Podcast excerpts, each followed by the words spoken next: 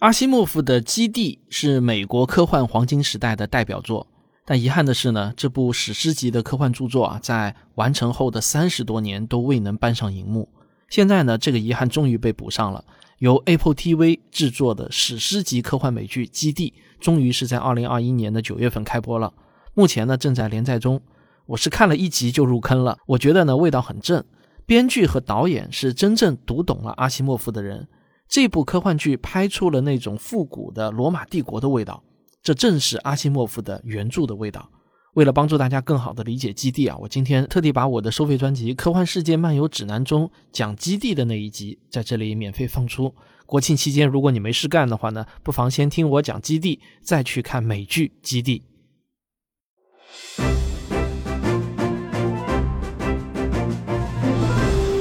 收听《科学有故事》。比科学故事更重要的，更重要的，更重要的，更重要的是科学精神。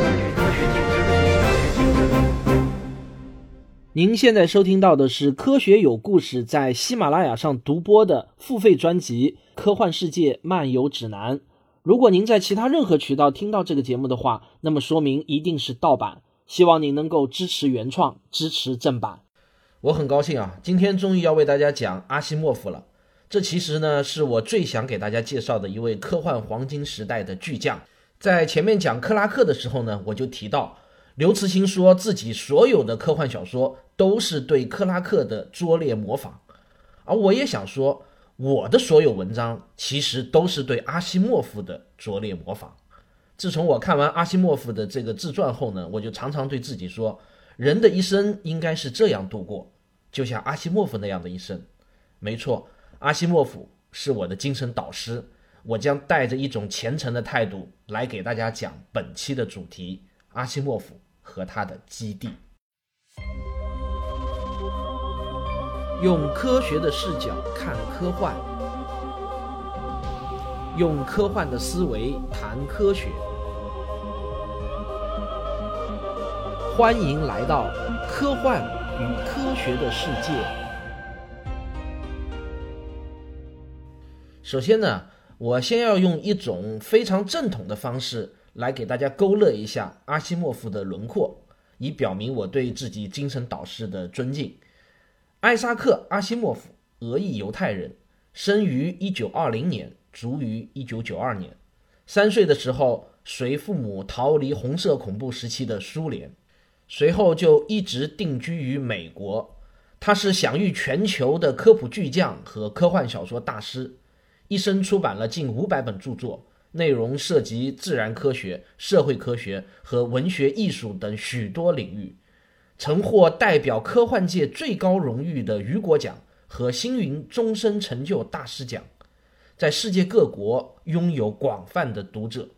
卡尔萨根称其为一位文艺复兴时代的巨人，但是他生活在今天。他还被誉为百科全书式的科普作家。这个时代的伟大阐释者和有史以来最杰出的科学教育家，但是这样一个冷冰冰的、似乎遥不可及的大师形象，却不是我真正想告诉大家的。在我心目中呢，阿西莫夫就是一个成天乐呵呵、充满了睿智幽默的大男孩。他有血有肉，有说有笑。他向所有的读者敞开心扉，尽情地表露自己的喜怒哀乐。嗯，似乎呢只有喜乐没有哀怒。他口述的最后一篇文章叫做《别了，永别了》。他向所有热爱他的宽容的读者告别。他说：“我一直希望自己能够脸朝下倒在键盘上，鼻子嵌在两个打字键中死去，但是却不可能这样了。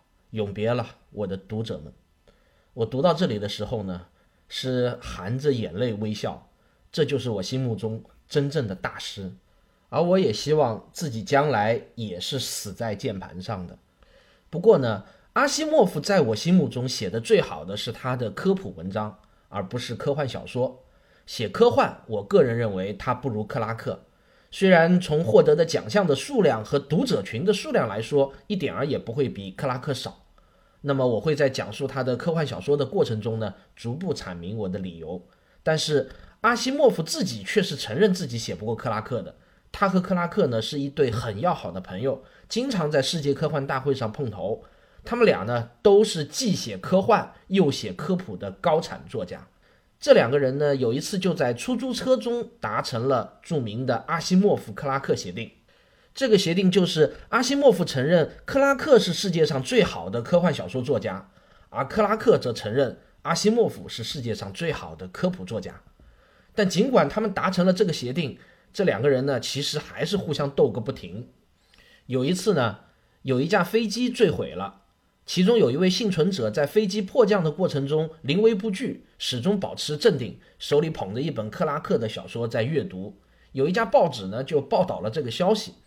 克拉克在看完这篇报道以后呢，如获至宝啊，就把它们复印了一大摞，然后呢，他把它分发给所有的朋友。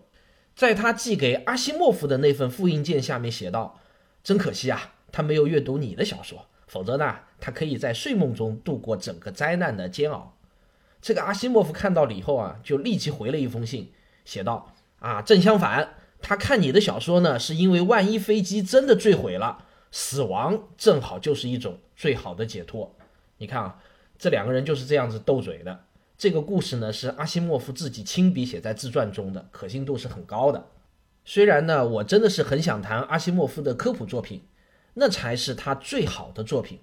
但我们的这个节目呢，毕竟是谈科幻，所以呢，我也只能谈他写的第二好的科幻小说。阿西莫夫的代表作是一部厚厚的《基地》系列。这部小说的创作时间前后跨越了近四十年，一共呢是七本小说。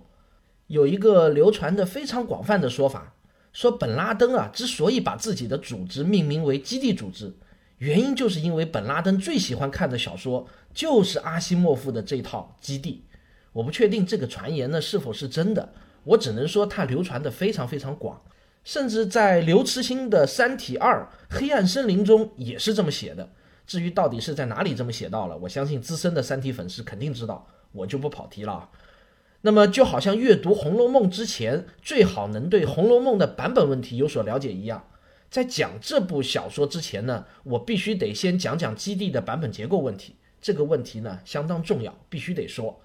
看基地系列小说呢，有一个挺头大的事情，就是到底按照什么样的顺序去阅读的问题。这就好像卢卡斯的《星球大战》那六部电影。如果你把它介绍给一个从来没有看过这六部电影的小朋友的话，你会让他按照什么样的顺序去看呢？如果按照故事的时间顺序，那么自然就是《星球大战》一二三四五六这样的顺序往下看。但问题是，我们都知道，卢卡斯当年其实是先拍了《星球大战》的第四集，就是故事线的第四集啊，然后才是五六，隔了差不多十六年以后呢，再倒回头去拍《星球大战》的第一集。第二集、第三集，等拍到一二三的时候呢，电影技术已经今非昔比了。所以呢，如果你让人从一开始按照顺序往下看的话，那么很可能会在视觉上产生很大的突兀感。因此呢，看《星球大战》到底是按照故事的顺序看，还是按照拍摄的顺序看，确实呢是一个很恼人的问题。看《基地》呢也有同样的问题，到底呢是按照写作时间顺序去阅读呢？还是按照故事的时间顺序去阅读呢？似乎各有各的优缺点。但不管怎么说呢，我先把小说的创作历程给你大致介绍一下。这个呢，总归是没错的。在阿西莫夫二十一岁那年开始创作科幻小说，因为受到了《罗马帝国衰亡史》这部著作的启发，再加上坎贝尔的指点，他先后写下了八篇，基本上是各自独立的短篇小说。描写的呢是未来几万年后银河帝国的故事，结果呢这八篇短篇非常受欢迎，在坎贝尔的要求下呢，阿西莫夫就把这八篇小说给串了起来，并且呢又补了一个故事，成为了一本完整的长篇小说，取名为《基地》。书出版以后呢反响特别好，于是阿西莫夫又趁热打铁，接着又写了两个续集，取名为《基地与帝国》和《第二基地》。这三本书呢，就构成了著名的基地三部曲。然后又过了差不多三十年啊，到了一九八二年，阿西莫夫都已经六十二岁了。在读者的千呼万唤下，他决定续写基地，是不是很像《星球大战》的这个拍摄经过啊？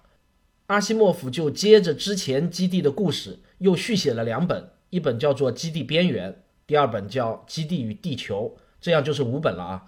那么本来呢，阿西莫夫是想收手了，但是读者们不干啊，继续呼唤他接着写。可是阿西莫夫呢很苦恼，他绞尽脑汁儿，实在是写不出后续的故事了。但终于有一天灵机一动，我往后写既然写不出来了，那么我就写前传吧。于是呢，他就立即开工，又写了两本前传，也就是《基地前奏》和《迈向基地》。更加令人唏嘘感慨的是呢。阿西莫夫写最后一本《迈向基地》的时候，已经到了生命的最后阶段，他没有全部完成，便永远的离开了我们。因此呢，最后一本书的第五章刚起了个头，就杀了尾，成为了断臂的维纳斯。这个是不是有点儿像《红楼梦》啊？这样呢，一共就是七本书，严格的说呢是六点八本书，成为了完整的一套基地系列。大家如果想购买这套书呢，你一搜索。你还是会感到很糊涂，为什么呢？因为你不论是搜索实体书还是搜索电子书，你都会发现出来的结果呢，是一套叫做《银河帝国》的大套装小说，由近年来突然崛起的读客文库出品。这一大套呢，一共是十五本，而《基地》则是其中的七本。这又是怎么一回事呢？说起来呢，还真是有点复杂。原来啊，阿西莫夫还有另外两个系列小说。一个叫做《银河帝国》系列，一个叫做《机器人》系列。这些小说的创作时间呢，跨度也是几十年。他写的时候呢，根本就没有当做是一部完整的小说来写的，而是东一榔头西一棒槌的写，有短篇、中篇、长篇，但都围绕着银河帝国和机器人这两个主题来写的。到了晚年呢，他就通过一系列的加工和补写了一些串场的文字。他就把所有的这些小说呢，都串成了一大套完整的阿西莫夫未来史系列。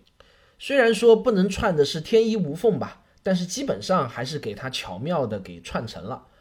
但是读客在出版的时候呢，没有采用阿西莫夫未来史这个名字，而是给这十五本书呢起了一个总标题，叫做《银河帝国》啊，我觉得也算是贴切吧。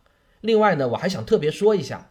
这十五本书全都是由台湾著名的科幻推广名家叶礼华博士翻译的，翻译的是极好，用词特别精准，并且很好的把握住了阿西莫夫的行文风格，绝对不是那种出版社花钱雇人赶工出来的活啊，是很用心的上乘翻译。不过有一点呢，我还是要提醒大家，叶礼华是一个台湾人，他生长的语言环境呢，与我们大陆还是有一点不同。我是一个对文字呢非常敏感的人。叶礼华的文字呢，有一种特别的韵味，是大陆作家写不出来的，但绝对呢也是非常严谨的中文词句，只是味道不同。基地系列小说在读客出的这套《银河帝国》中呢，被编排为一号到七号，但是排序呢却非常的奇怪，它既没有按照书的写作顺序来排，也没有按照故事的时间线的顺序来排。那么，假设我们用故事的时间线顺序把基地的七本书排成是一二三四五六七的话，那么读客的这套书的排列顺序是怎么样的呢？它是三四五一二六七啊，不知道你们觉得怪不怪啊？我也不知道为什么要这样子排。如果大家听了我的这个节目后，打算去阅读一下基地的原著的话呢，那么我建议大家的阅读顺序有两种。要么是严格按照原著小说的写作顺序来阅读，也就是一二三六七四五；要么就是按照故事的时间线顺序来阅读，也就是四五一二三六七。我承认，如果你不拿一支笔记下来的话呢，是会听晕掉的。不过没事儿，我把上面这段话的文字版呢放在了本期节目的文字介绍中，大家可以备查啊。其实还有一个更加容易的方式来记住这七本小说的关系，那就是正传三本，后传两本，前传两本。好了，版本结构的问题讲完，我们就该走进阿西莫夫的小说世界了。让我们就从正传的三本书开始讲起。按照套路呢，介绍三本书的故事前呢，我要先讲一下这三本书的辉煌荣誉。一九六六年，世界科幻大会召开。美国的这个一年一度的世界科幻大会历史悠久，盛况空前，而且世界上最重要的科幻奖项雨果奖就是在科幻大会上揭晓的。这个雨果奖呢，不像奥斯卡由专家评委来评，它呢是由当年参加世界科幻大会的所有科幻迷们一人一票来从提名的作品中评选出来。这次呢，科幻大会首次设立了一个特别的奖项，就是颁发给包含三部或者三部以上的小说的最佳系列长篇奖，并且是历史上所有的系列小说，而不是年度最佳。这个奖项呢，也不是一个常设的奖项，要隔很多年才颁发一次。所以这次大奖呢，可以被称之为雨果奖自设立以来最重要的一个大奖。获得提名的小说呢，就包括了托尔金的《魔戒》系列，这个也就是《指环王》啊，这个我想大家肯定是听说过的。《基地》三部曲也获得了提名。不过呢，阿西莫夫认为，《魔戒》既然来了，那其他的作品就是个陪衬，谁能与之争锋呢？阿西莫夫自己呢，他也是《魔戒》迷，他说啊，每部作品自己都至少读过五遍。虽然明知自己得奖无望，但他还是去了，因为他觉得啊。获得提名就是一种巨大的荣耀了。只要能在大会上当主持人念出提名作品《基地》时，他挥手向观众们致意，他就觉得足够心满意足了。这个奖项呢是最后一个颁发，因为最重要嘛。下面我就借阿西莫夫自传中的文字，用第一人称给大家讲讲接下去发生的事情。轮到颁发的时候，我的老朋友哈伦突然跑上台取代了主持人，大声念出了提名。但偏偏就漏掉了基地系列，我愤怒地朝他喊叫，可是他却不理我，继续往下宣读获奖者的名字。我皱着眉头坐在那里很生气，直到哈伦宣布我战胜了托尔金、海因莱因、史密斯和伯勒斯，赢得了大奖。这就是为什么哈伦坚持要他来宣布获奖名单的原因。为了看我的表情变化，我果然露出了哈伦想看的各种表情。基地三部曲战胜了托尔金的《魔戒》，这个荣誉足以说明美国读者对这部小说的喜爱程度了。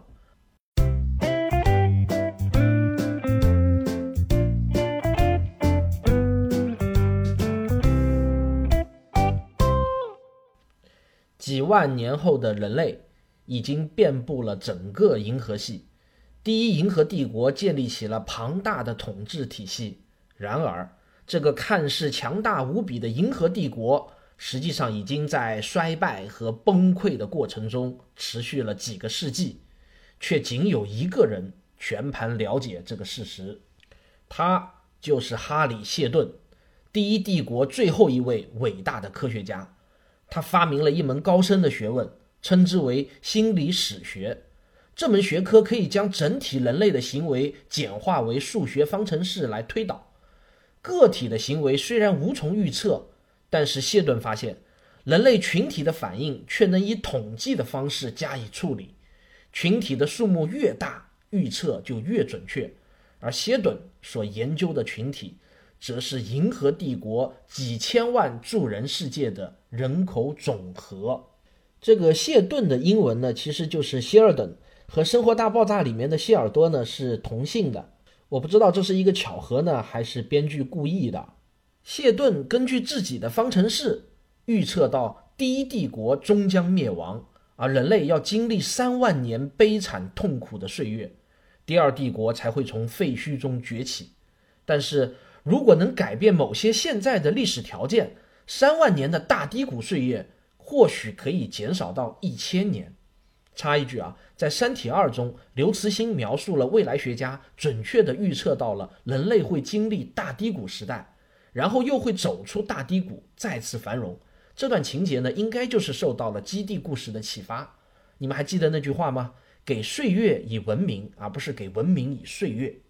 谢顿为了普度众生，尽可能减少人类的大低谷岁月，建立了两个科学根据地。命名为第一基地和第二基地，这其中呢，第一基地是由当时人类中最精英的物理学家和工程师组成的，他们存在的目的是为了最大限度地保存人类的科学技术。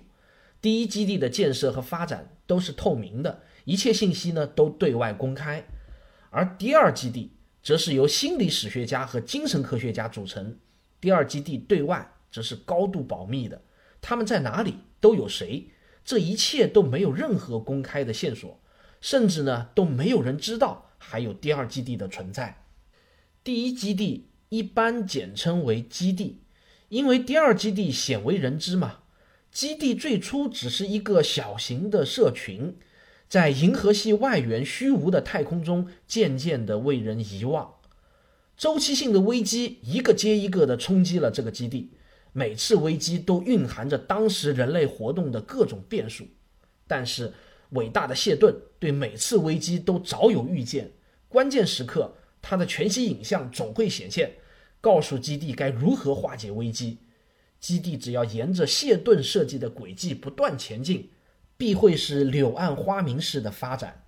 果然不出谢顿的所料，第一基地凭借着优越的科技，首先征服了周围数个落后的行星，然后又击败了脱离帝国的大小军阀们。接着呢，他又战胜了帝国的最后一位强势皇帝和最后一位名将。谢顿计划。看上去进行的相当顺利，似乎不会再有什么麻烦。第二帝国也看上去必定能够按计划准时兴起，大低谷时代也能够缩短到最小。然而，这个心理史学毕竟是一门统计性的学科，某个环节出差错的机会也在所难免。而接下来的一次变故，连哈里谢顿也没有预测到。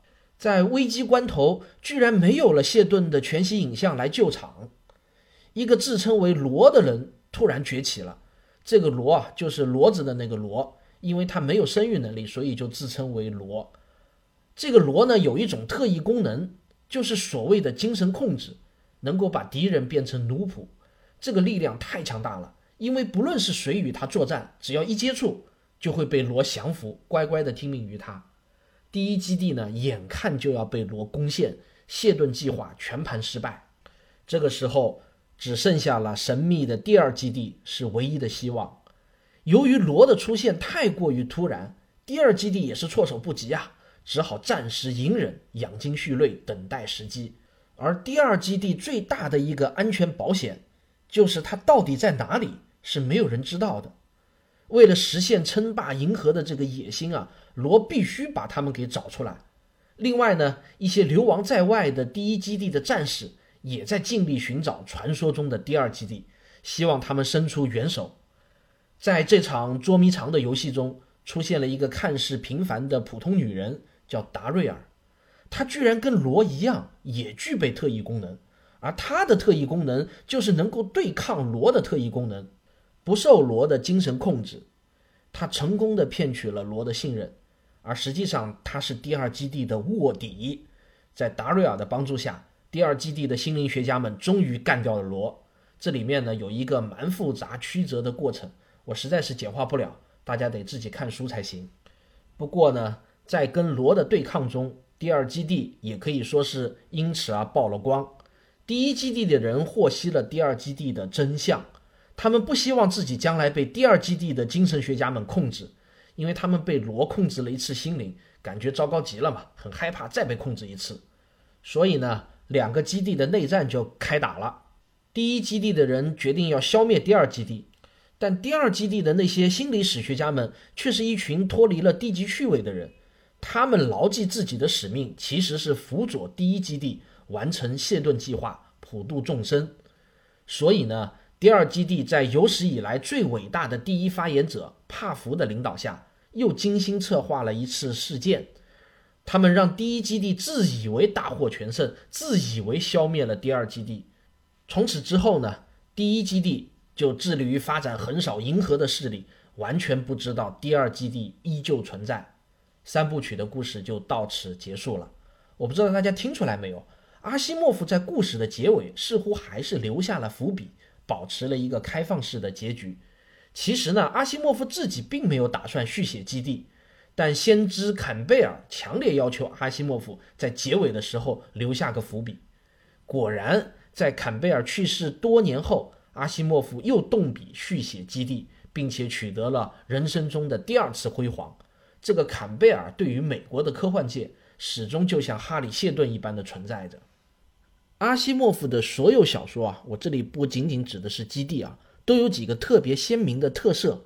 第一呢，他的文笔平直、单色调、刚硬、矮板，几乎所有这类文学上的负面形容词呢，都是可以用来形容他的文笔。他有时候呢，让人想起海明威，但绝对呢又没有海明威的那种简洁和有力。他的小说呢更像是一个工程师写出的冗长的技术说明，但是就是这样的文笔，依然使他的小说风靡了全世界。这就是科幻的魅力。第二呢，有人说阿西莫夫的所有小说呢都是话剧。因为他的小说基本上都是以对话为主的，很少有动作的描写，也几乎你看不到他描写什么风景之类的东西。凡是在纯文学作品中那些常见的、令人觉得很文艺的东西，在阿西莫夫的小说中你都找不到。第三呢，阿西莫夫是一个讲故事的高手，在普通人眼里看来似乎是很平淡的事情，但是阿西莫夫给你讲出来，你就会觉得很有趣。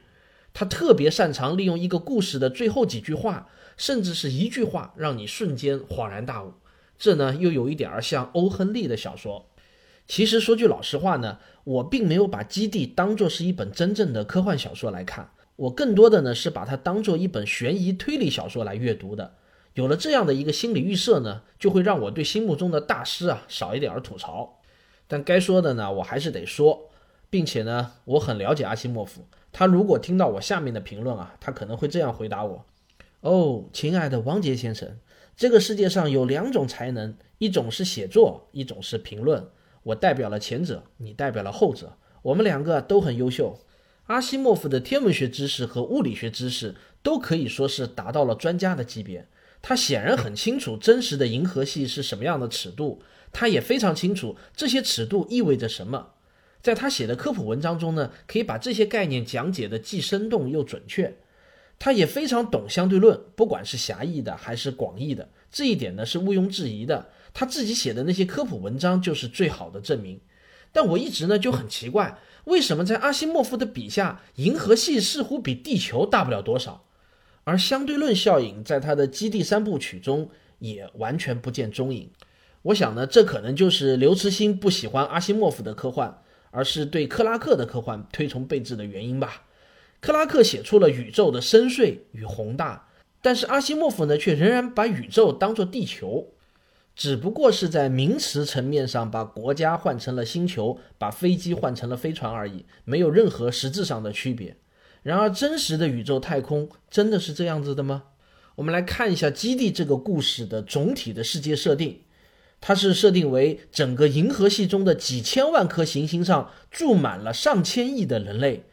而在一颗叫做川陀的帝都行星的统治下，全体人类形成了一个庞大的银河帝国，由一个皇帝统治。这样的设定呢，只不过是把地球世界做了一个等比例的无差别放大。在我看来呢，这只能是一种幻想，完全谈不上是科学的幻想。我想先给大家建立一个真实的银河系尺度的概念啊，在阿西莫夫写作《基地》的年代，也就是上世纪五十年代初。在哈勃这些天文学家的努力下，人类已经知道银河系的总体形状是一个像铁饼一样的漩涡星系。这个铁饼的直径呢，大约是十到二十万光年之间，中心的厚度呢，在一万到两万光年之间。根据二零一五年美国斯皮策望远镜观测到的最新数据，银河系的直径呢，大约是十二万光年左右，厚度大约是一点二万光年左右。在银河系的悬臂上。恒星与恒星之间的平均距离大约是四光年，这是一个什么样的距离概念呢？人类现在飞得最快的宇宙探测器，可以利用大行星的这个引力助推效应，达到光速的万分之一。我们在一九七七年发射的旅行者一号探测器和二零零六年发射的新地平线号探测器都达到了这个速度，但它们要飞四万年才能抵达下一个恒星系。他们从银河的这一端飞到对面那一端需要一亿年，即便是我们人类掌握了光速飞行的技术，在小说中描写的各个故事的发生地之间往返一趟，也至少需要几万年的时间。这是银河系的真实尺度。显然呢，阿西莫夫非常清楚，在这样大的尺度下，要建立一个银河帝国这样的人类社会，即便是有了光速飞船，都是远远不够的。设想，如果从帝都川陀发出的一个指令要到达小说中的基地所在地，也就是端点星的话，需要几万年才能到达。对于端点星来说，每一个信息都会成为上古时代发来的神话。那么，端点星和帝都之间是不可能发生什么有效接触的。按照现在的科学界普遍认同的物理法则，银河系中如果 A、B 两地相距一万光年的话，那么它的真实含义就是它们的时空距离是一万光年。一个人从 A 地到 B 地，即便是无限接近光速飞过去，那么对于他自己的感觉，虽然可能只是过去了几分钟，可是位于 A 地或者 B 地的人还是会过去一万年。任何人在时空中的运动速度呢，都是恒定为光速 c。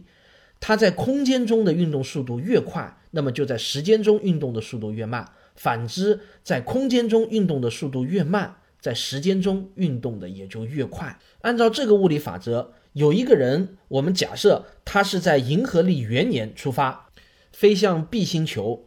那么当他到达 B 星球的时候，B 星球的时间一定不会晚于银河历一万年。这个时间是不可能跨越的，即便是按照现代的虫洞理论，也不可能跨越这个时间。关于这部分的物理知识，大家如果有兴趣的话呢，可以听一下我那个免费的专辑《时间的形状》，这些呢都是相对论的基础知识。所以呢，阿西莫夫就必须为他的小说发明两样东西，一个呢就是超光速飞行，也就是他在小说中称之为的时空跃迁；另外一个呢就是超光速通信。为此呢，阿西莫夫就创造了一个超空间这样子的一个概念。不过这个概念完全是他创造出来的，哪怕是到了现在也没有任何的科学依据。我还必须指出的是，阿西莫夫在《基地》三部曲中把一种特异功能作为了小说情节的主要推动力。在小说的高潮阶段，矛盾的焦点就是在争夺心灵控制权上。我并不是说在科幻小说中就不能出现特异功能啊。我的观点是，科幻与魔幻的区别呢，就在于前者的情节可以利用现有的物理法则是自圆其说的，而后者的情节呢，则完全无需在意现实宇宙中已知的物理法则。我举个例子来说吧，在《西游记》中，孙悟空会一个法术，就是定身术，他只要喊一个“定”，就能够把那些小妖精们给定住了。在今年最热的那部科幻美剧《西部世界》中呢。老头罗伯特也会定身术，他也可以把小镇上所有的人物给定住，当然是那些接待员啊。但《西游记》是魔幻，而《西部世界》就是科幻。为什么呢？因为《西游记》中的定身术不需要解释，那个世界的物理法则与我们生活的这个世界的物理法则是不相同的。但《西部世界》承认他们与我们是生活在同一个物理法则控制下的世界，那里面的人之所以会被定住。因为他们都是机器人嘛，会接受罗伯特的语音指令，所以他是能够自圆其说的。但是阿西莫夫在《基地》的前三部小说中却没有对这个心灵控制术做出任何物理上的解释。那个在小说中大闹基地的特异功能人士罗，一出生呢就具备了调整别人心灵的能力，反正就是有了，没有任何的解释。然后呢？第二基地的那些心理史学家们本来是普通人，但是他们通过修炼也可以掌握这种特异功能，但具体是怎么修炼成的，阿西莫夫却没有给出任何的描述。所以呢，如果单单只是看基地的前三部，我不得不说它具有魔幻色彩。我认为呢，科幻小说死板的固守每一个科学定律，不敢越雷池一步，也是没有必要的。有时候为了小说的剧情需要，适当的做一些超越现在科学认知的设定也未尝不可。例如在《三体一》中的那个质子就可以利用量子纠缠效应来做超光速的通信，这个呢其实并没有理论上的支持，至少现在的理论是不支持的。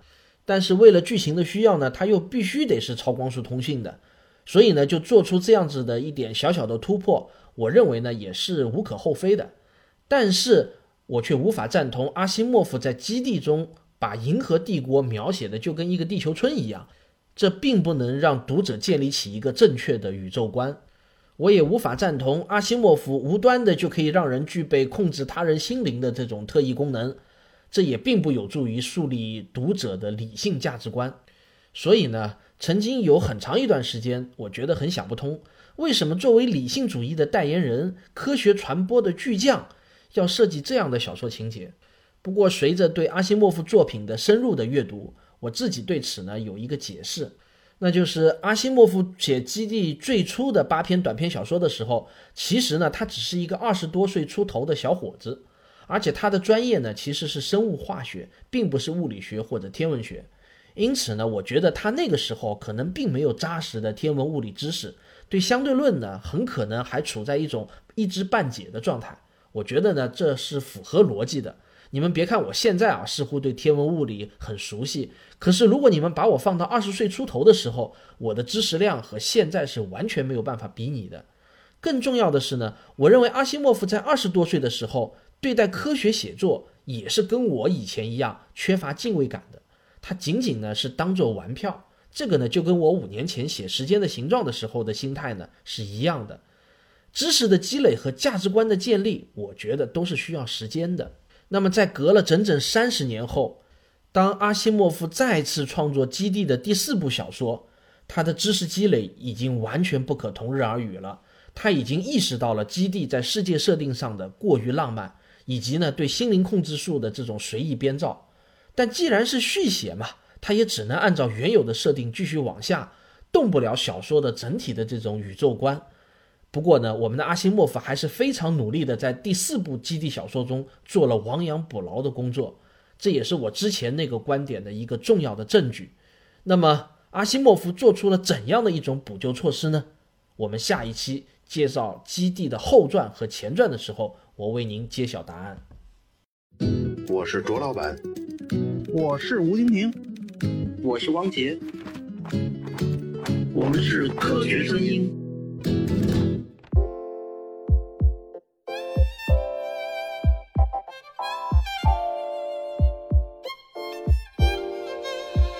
我是旭东，祝科学声音二零一七年的首场线下活动取得成功。那么我也会到现场给你们助阵。大家好，我是田一苗，预祝二零一七年科学声音首次线下活动取得圆满成功，恭喜周老板。喜马拉雅的听众朋友，我是亚洲通讯社社长徐金波，祝福科学声音二零一七年首场线下活动取得成功。Hello，大家好，我是喜马拉雅的主播夏春瑶。那祝科学声音二零一七年首场线下活动取得成功哦。各位朋友，大家好，我是谷歌，在这里我祝二零一七科学声音首场线下活动圆满成功。我在这儿给大家加油助威。我是科幻奥秘时间的主播蚊子嗡嗡，祝科学声音二零一七年首场线下活动取得成功。我是随口说美国的自由军，祝科学声音二零一七年首场线下活动取得成功。五月十三日，五月十三日，五月十三日，我们在上海等你。这是我们科学声音组织第一次在线下同时亮相，我们会拿出最好的状态和最好的内容。这是您跟科学的一次春天约会。科学声音的听众朋友们，报名通道现在已经开通了。请关注我们任何一个人的微信订阅号，即可在菜单中找到活动报名的网址。您也可以在我们的微信订阅号中直接回复关键词“报名”获取网址。欢迎大家来捧场啊！